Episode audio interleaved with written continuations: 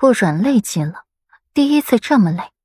以前的时候，他还有精力和裴玉拌两下嘴，这会儿却是连睁眼的力气都没了。裴玉替顾软梳洗好，看一眼外面的天色，依旧是漆黑如墨。时辰尚早，便也上榻，拥着温软的小美人入睡了。顾软不是自己醒的，是被渴醒的，一起来嗓子就干涸的难受。桔梗，拿杯水给我。应声的不是桔梗，倒是裴玉。顾软看他一眼，看着递到了唇边的茶碗，就着裴玉的手喝水。等嗓子恢复一些清润，顾软这才觉得好受多了。裴玉爱怜的摸摸顾软的脸颊，宝宝，你刚才的声音可真好听。说完，顾软的脸色微微泛红，嗔了他一眼，不说话。刚才那声音一点都不好听。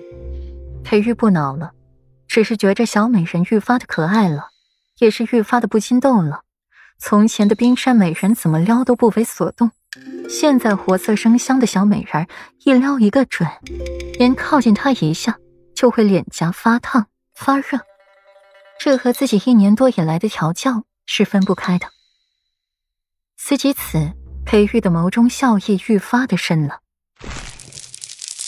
桔梗，温婉。进来伺候。顾然缓了一会儿，掀开了帘子，从榻上起来，袍摆随着身形而晃动，腰间系着的带子稍紧，不盈疑惑的细腰一揽入玉。裴玉的眸子暗暗，小美人哪里都好，就是这腰太细了，感觉风一吹就能把小美人给吹折了。随着顾软清润好听的声音响起。桔梗领着神如鱼般涌入，看着自家世子妃不盈一握的细腰，心底羡慕的紧，然后又低头看看自己的，真粗，其实也不算是很粗了，只是和顾软的细腰相比，真是天壤之别。随后想起了昨晚的动静，世子妃这小身板儿，在给顾软更衣打扮时，裴玉已经去净室换好衣服了。一袭月牙白的锦袍，裁剪合体，身姿清俊挺拔。此刻闲闲的倚靠在了美人榻上，清瘦如轻竹的手指轻轻握着一本书册。明媚的阳光透过榻后的窗映射进来，缓缓的铺在了裴玉身上，散着柔光。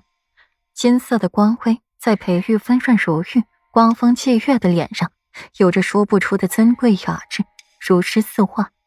此刻见顾软梳洗好了。